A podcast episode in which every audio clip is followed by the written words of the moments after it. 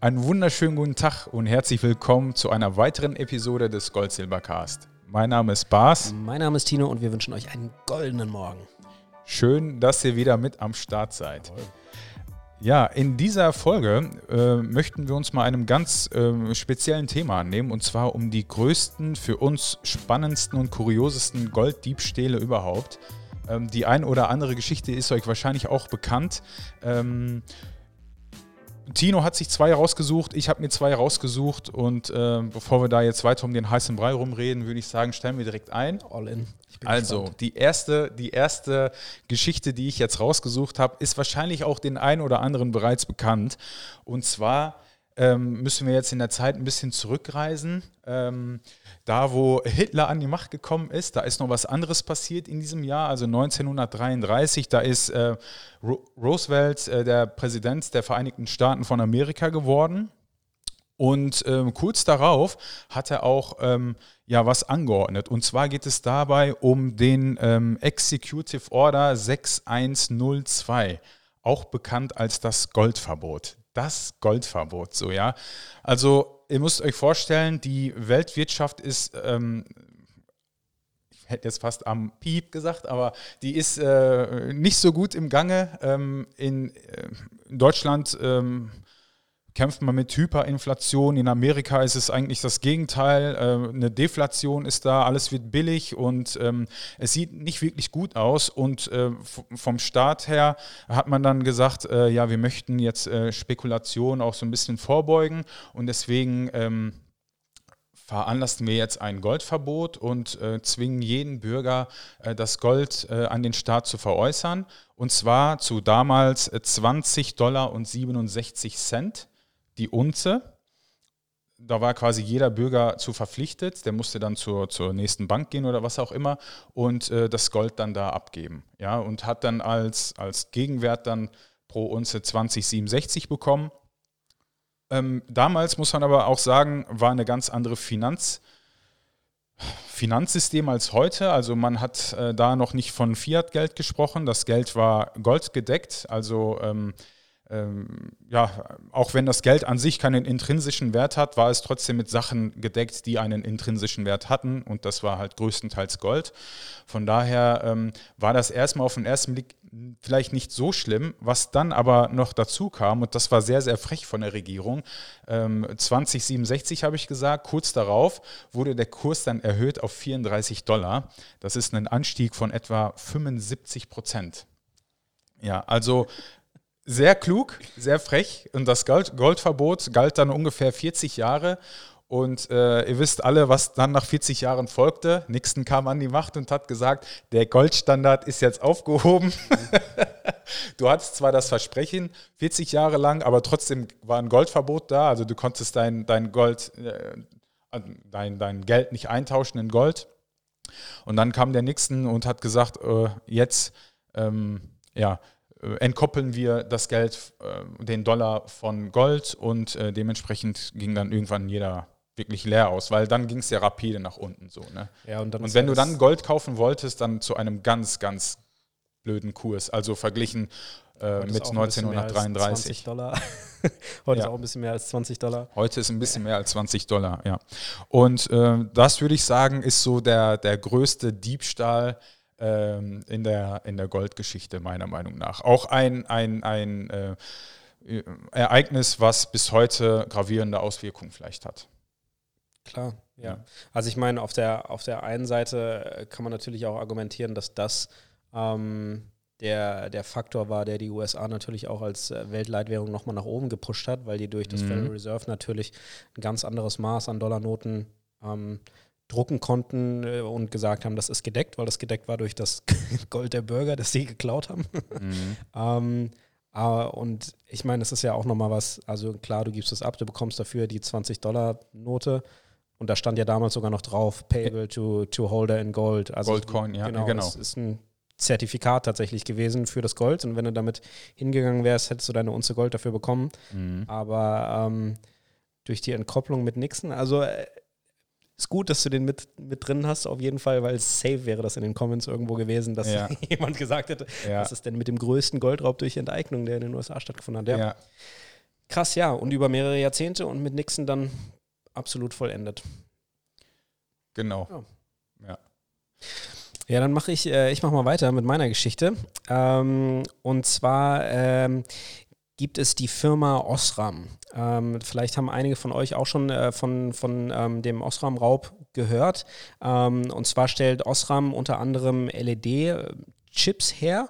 Ähm, und äh, auch besonders für die Autoindustrie und Teil von dieser von dieser Produktion ist, ähm, dass da Gold genutzt wird und dass auch Goldspäne dabei verloren gehen, äh, beziehungsweise entstehen und im Normalfall werden die dann recycelt, also die werden eingesammelt und werden dann wieder genutzt. Mhm. Jetzt gab es aber einen Mitarbeiter bei Osram, der sich ähm, in, in den Jahren 2012 und 2018, das ist so die, die Hauptzeit, aber wahrscheinlich auch schon davor, der sich das immer ein bisschen abgegrast hat. Also wenn diese Späne entstanden sind, diese kleinen Goldspäne, dann hat er die irgendwie geschafft einzusammeln in einer kleinen Tüte und dann aus dem Unternehmen rausgeschmuggelt. Also wahrscheinlich zu ähm, Tütchen von knapp 500 Gramm Gold oder so etwas. Und das ist ja nicht so viel. Ne? Also 500 Gramm Gold, das ist ja, das ist ja nur, nur so viel. Also das also ja, vom Volumen her ist genau, das nicht vom Volumen viel. her ist das, das sind zwei, zwei Euro. 500 Gramm ist 500 Gramm. Ne? 500 Gramm ist 500 Gramm Gold. Das ja. ist schon, schon einiges. Damals natürlich noch nicht ganz so viel wie heute.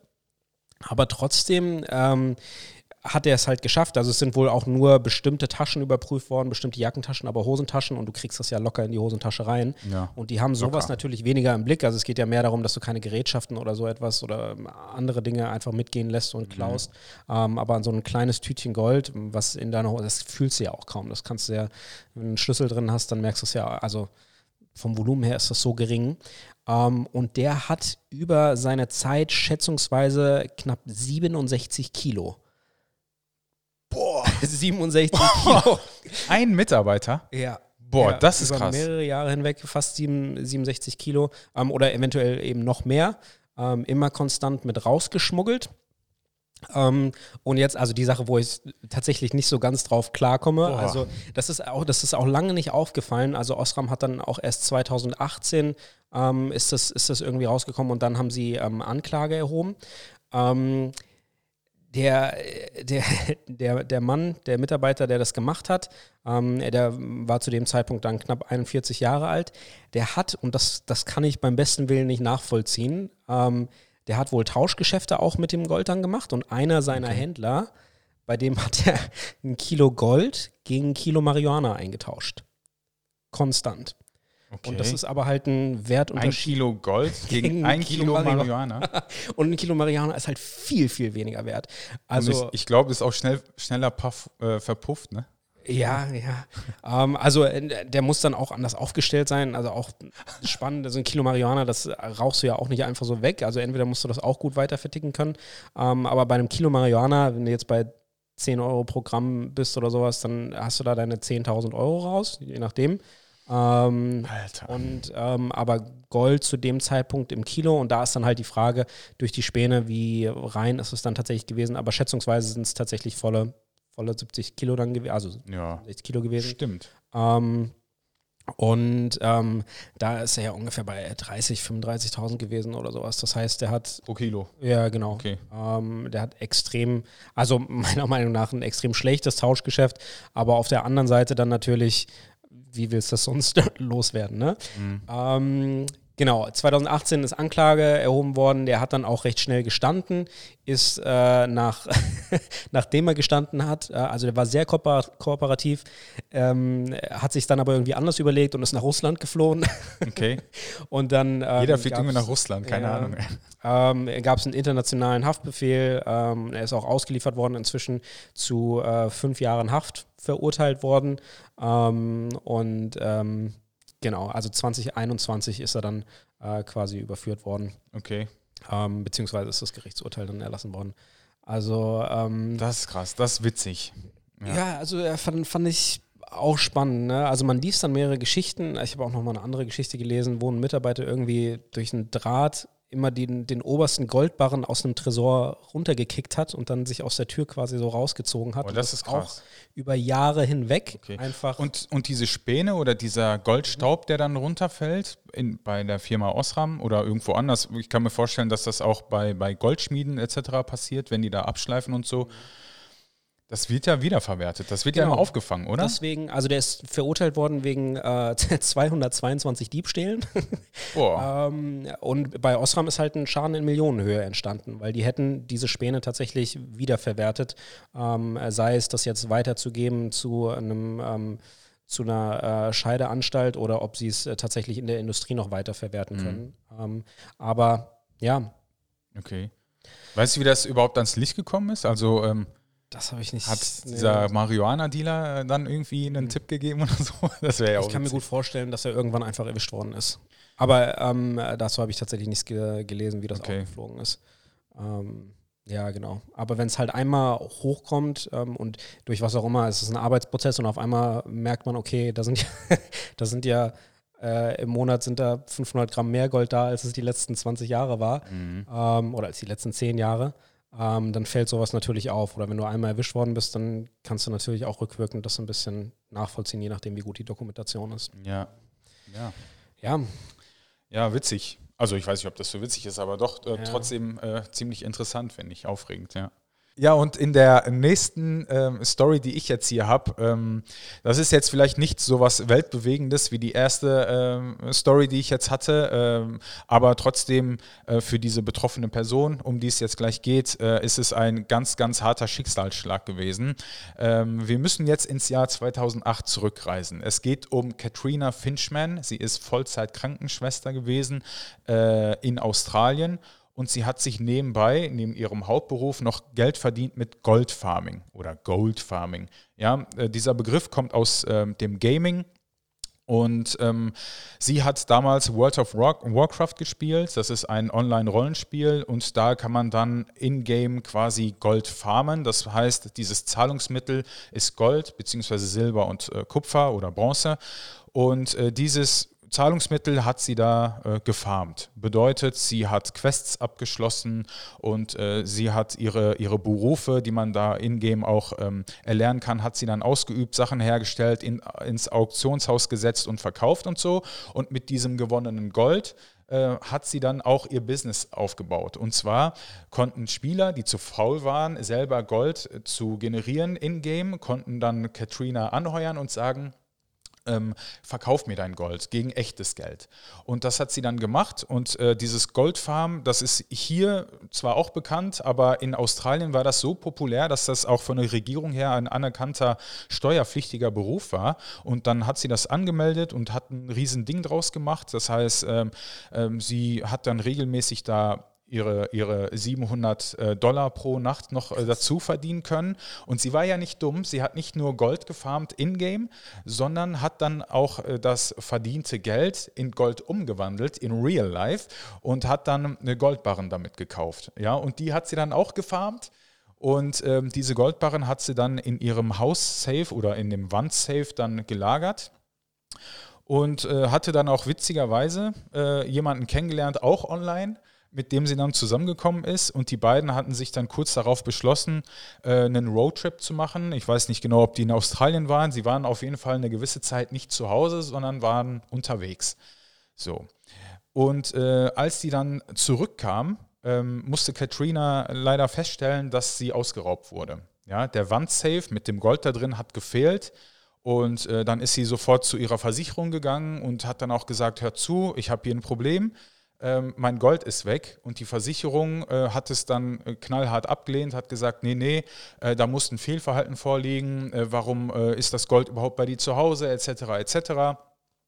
Und äh, Katrina ähm, ging dann zur Polizei und dann hat sie auch von der Polizei ermitteln lassen und die kamen dann auch dahin und haben dann auch glücklicherweise für sie festgestellt, dass kein Fehlverhalten ihrerseits vorhanden war. Das heißt, sie hat eigentlich gut gehandelt. Also sie, sie hat das Gold eigentlich in einem Safe so, so gut abgesichert, dass es von der Versicherung eigentlich ähm, ja, ähm, angenommen werden müsste, dieser Fall. Aber dann hat die Versicherung gesagt, das war ein Inside-Job. Und tatsächlich war es so, dass der Freund, in Anführungsstrichen Freund, äh, den sie online kennengelernt hat, den Tipp gegeben hat ähm, an die Einbrecher und die haben das dann mitgenommen. Und es war wirklich so. Also die Einbrecher haben den Tipp von dem Freund bekommen. Der Freund war mit Katrina schön lange weg und äh, konnte das dann von da aus gut beobachten oder koordinieren. Und ähm, ja, ähm, als sie dann zurückkam, äh, war dann zu Katrinas Erstaunen das Gold weg. Der Typ, der wusste natürlich davon Bescheid. Und das Freche und Beleidigende kommt ja noch. Der Typ, der den Tipp weitergegeben hat an die Einbrecher, die 75.000 Euro Gold gestohlen haben, hat 500 Dollar, Dollar dafür gekriegt. Also 75.000 Dollar hat er verraten für 500 Dollar. Stell dir das mal vor. Wie fühlt sie dich da? Und dann ging es erst richtig los mit dem dreckigen Krieg. Ähm, dann hat, dann hat nämlich die Versicherung, die, das Versicherungsunternehmen, wo dann Katrina halt auch äh, Kunde war oder äh, Klient oder keiner mhm. Mandant oder was auch immer. Nee, du weißt, was ich meine. Ähm, hat, dann hat dann Katrina dafür beschuldigt und angeklagt dann auch äh, wegen, wegen äh, Versicherungsbetrug. Und ähm, die Versicherungsfirma hat dann auch äh, Ermittlungen starten lassen gegen die ehemaligen Kunden von Katrina. Ähm, die wurden dann auch richtig krass unter die Lupe genommen und überprüft, ob das alles legit war. Ähm, es war legit, es war alles gut. Aber so hat nicht nur Katrina 75.000 Dollar verloren, sondern die Versicherungsfirma ähm, konnte sich die Kosten dann irgendwann nicht mehr leisten und ist dann auch pleite gegangen. Und ähm, Katrina, die hat es dann richtig hart getroffen, die konnte sich die Gerichtskosten dann irgendwann nicht mehr leisten und musste ihr Haus verkaufen. Also die war richtig arm dran und äh, letzten Endes ging das dann, glaube ich, fünf Jahre hin und her und äh, die haben sich dann auf einen Vergleich geeinigt und ähm, was in dem Vergleich dann äh, alles äh, drin war, darüber wird heute noch stillgeschwiegen. Also ja, also ein richtig, richtig harter Brocken. Also für Katrina natürlich. Ähm, die, die Welt hat es jetzt nicht so bewegt, aber ist ein äh, Schicksalsschlag. Ähm, in ihrer Haut möchte man nicht stecken. Die ähm, äh, investiert da so viel Zeit und äh, ich dachte, es ist erwähnenswert, weil es doppelt um Gold geht. Ja, sie ja, hat ja. das verdiente Geld in Gold investiert und äh, das äh, verdiente Geld kommt durch Goldfarm in, in, in einem Online-Spiel und das Online-Spiel ist halt für mich sehr interessant gewesen, weil äh, wenn ihr die erste Folge vielleicht äh, auch äh, euch angehört habt oder gesehen habt, dann wisst ihr auch, dass ich mal World of Warcraft gespielt habe. Also ja, sehr, sehr spannend alles. Krass, ja. ja, richtig, richtig krass. Richtig traurig eigentlich. Ja, voll. Also auch krass für den Dude, ne, der sie für 500. Was 500 für ein. Ja, ne, also ein richtiger. Also sorry, wenn ich das so sage, aber 500 Dollar für 75.000 Dollar. Ja, ja, aber eine Person für 500 Dollar zu verkaufen, ist halt auch echt krass. Ja. Also, ja, tough. Ja. ja okay. Dann ähm, gehen wir nochmal in höhere Summen. Äh, ja. Zu dem Fall, äh, den, den jeder, denke ich, kennt oder mal gehört hat. Oder zumindest ist er viel durch die Medien gegangen. Und zwar ähm, gibt es, also es gibt ja natürlich die, die goldene Maple Leaf Münze und dann gibt es die sogenannte mm. Big Maple Leaf. Ja, ja. Ähm, davon wurden fünf Stück äh, hergestellt. Ähm, das sind Maple Leaf als 100 Kilo Münzen. Mm. Und 100 Kilo denkt man, das ist extrem groß, aber das ist nur ein paar 50 Zentimeter oder sowas eine Münze. Also ist jetzt nicht, nicht so extrem mm. ähm, für 100 Kilo. Ähm, aber davon gibt es nur fünf und eine ist als Leihgabe ähm, in Berlin im äh, Museum das, äh, genau, das Bodemuseum. Mhm. Ähm, lag dort, beziehungsweise ähm, er war dort in der Vitrine und konnte. Warum sagst du lag dort? Ja, die stand, die stand in so einem Gestell, in so einem Glaskasten. Ja. Münzen liegen meistens, aber die stand auf jeden Fall. Nein, ich habe jetzt gesagt, warum sprichst du in der Vergangenheit darüber? Also, ja, warum? Also, ja, weil wir über die größten Golddiebstähle sprechen. Ähm, genau. Äh, dann 2017 hat sich tatsächlich ja ereignet, dass ähm, drei Leute, ähm, das ist auf der, auf der Videokamera so festgehalten worden, ähm, über einen Bahnhof direkt am Bodemuseum ähm, auf die Hochtrasse hoch sind, dort wo der, wo der Zug oben quasi lang fährt. Und die sind dort nachts hingegangen ähm, zum Betriebsstillstand. Also ich weiß nicht mehr genau, ich glaube ein, eins oder drei Uhr morgens oder so etwas, mhm. so dass keine Züge mehr fahren, sind über die Schienen ähm, an die Seite des Museums quasi angelangt, wo es ein Fenster gibt, was zu einem Umkleideraum führt, was im Museum das einzige Fenster ist, was nicht alarmgesichert ist. Ähm, das? das ja. Dieses genau. Detail kannte ich gar nicht. Also ich kenne die Story mehr oder weniger, aber Hä? Genau, ist so ein, ein Umkleidefenster und das ist, das ist halt auch abgelegen. Also es ist nicht, sondern es ist an, den, an der Seite und du kommst nur über die Schienen im Endeffekt dahin auf dieser Ja. Hochtrasse. Die haben eine Leiter vorher schon dort abgelegt gehabt, ähm, sind da hoch, ähm, haben das Fenster aufgemacht, ohne dass der Alarm eben ähm, ausgelöst worden ist, Oh sind dann äh, in das Museum rein.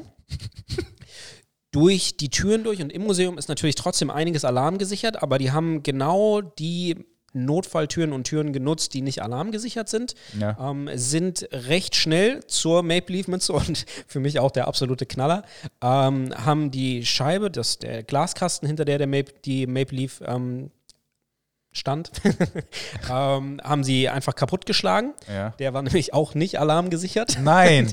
Ja.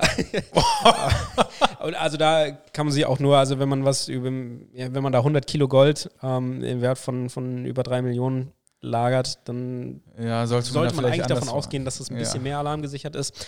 War aber tatsächlich nicht so. Haben äh, den Glaskasten kaputt äh, gehauen, haben die äh, Maple Leaf abtransportiert, wieder durch dasselbe Fenster hinten Ja. raus ähm, und hatten dort neben der Leiter auch eine Sch Schubkarre vorher abgelegt. Ähm, das haben sie wahrscheinlich schon, also weiß man nicht genau, ob das Wochen vorher. Ja, es Ich stell mir das vor, wie diese drei Dudes da mit der Schubkarre und der Münze da drin so abhauen. Ey. Ja, aber äh, verrückt, weil die legen das dann in die Schubkarre, gehen noch ein bisschen über die Gleisen, schmeißen das von der Brücke runter in den Park unten, haben dort ihr, ihr Fluchtfahrzeug und das Ganze innerhalb von 16 Minuten. Also richtig sauber durchgeplante. Aktion. Ja. Ähm, Einstieg, Münze rausholen, ähm, die, die Brücke runter und dann, dann abgezogen. Das Ganze, also kann sogar sein, dass sie noch schneller waren, aber das ist ähm, das, wovon in den Ermittlungen dann ausgegangen worden ist, dass, dass sie das in knapp 16 Minuten durchgeführt haben Wahnsinn.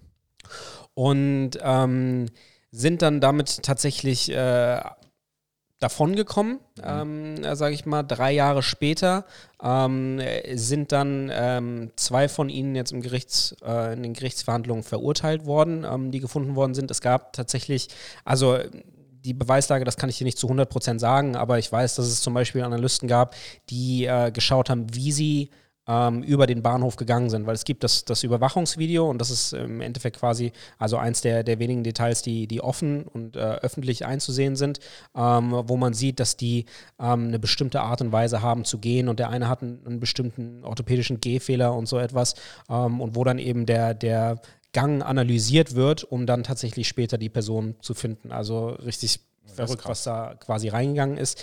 Die sind aber auch Teil gewesen ähm, von einem arabischstämmigen kriminellen, kriminellen Clan aus Berlin, ähm, wo die schon öfter dann in, in Gibt es ein Verdacht paar waren. Leute.